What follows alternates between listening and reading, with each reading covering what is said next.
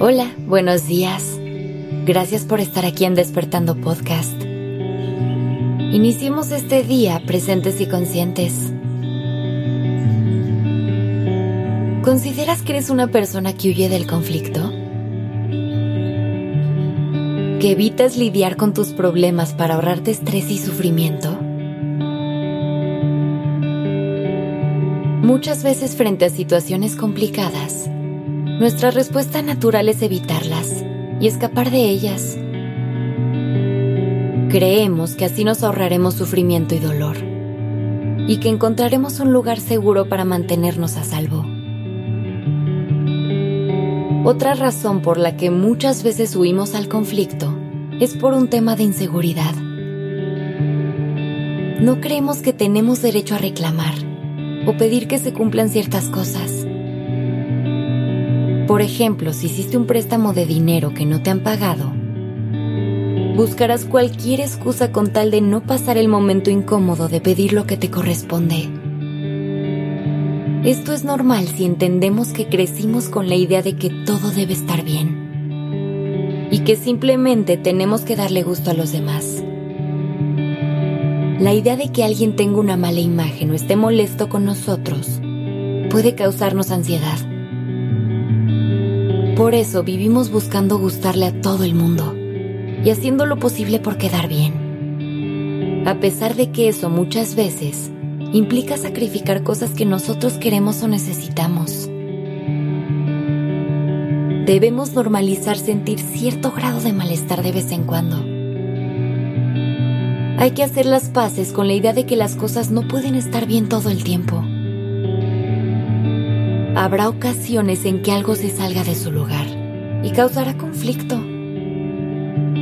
Pero si tomas una postura pasiva, lo único que lograrás es dejar desprotegidas tus necesidades e intereses. No se trata de convertirte en una persona violenta o agresiva, sino saber elegir tus batallas y reconocer cuándo es momento de alzar la voz y defender lo tuyo.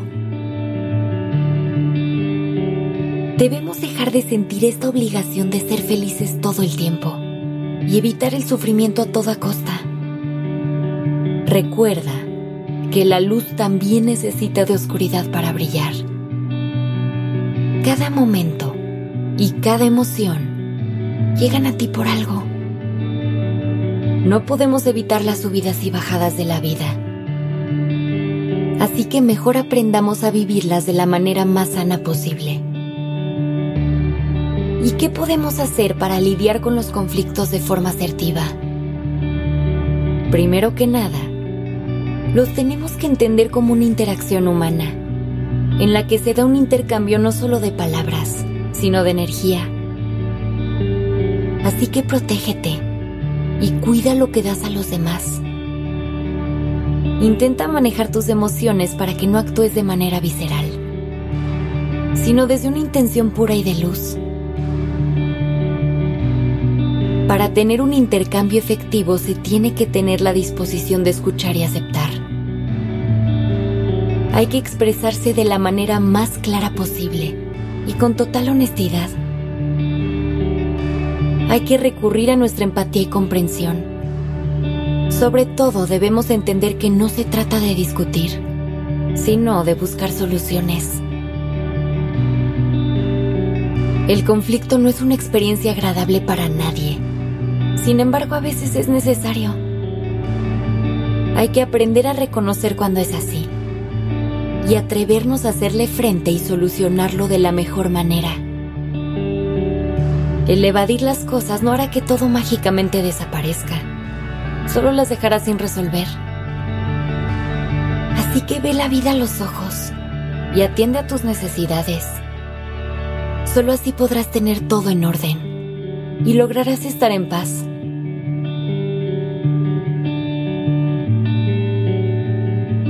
Gracias por darte este momento.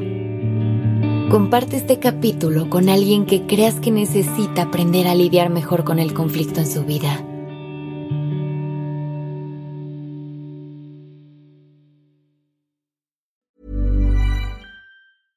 Hey, it's Paige DeSorbo from Giggly Squad. High quality fashion without the price tag. Say hello to Quince.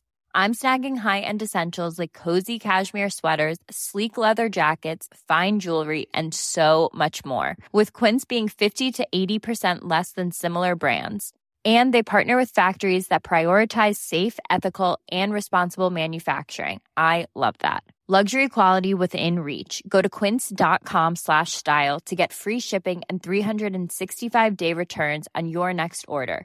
Quince.com slash style.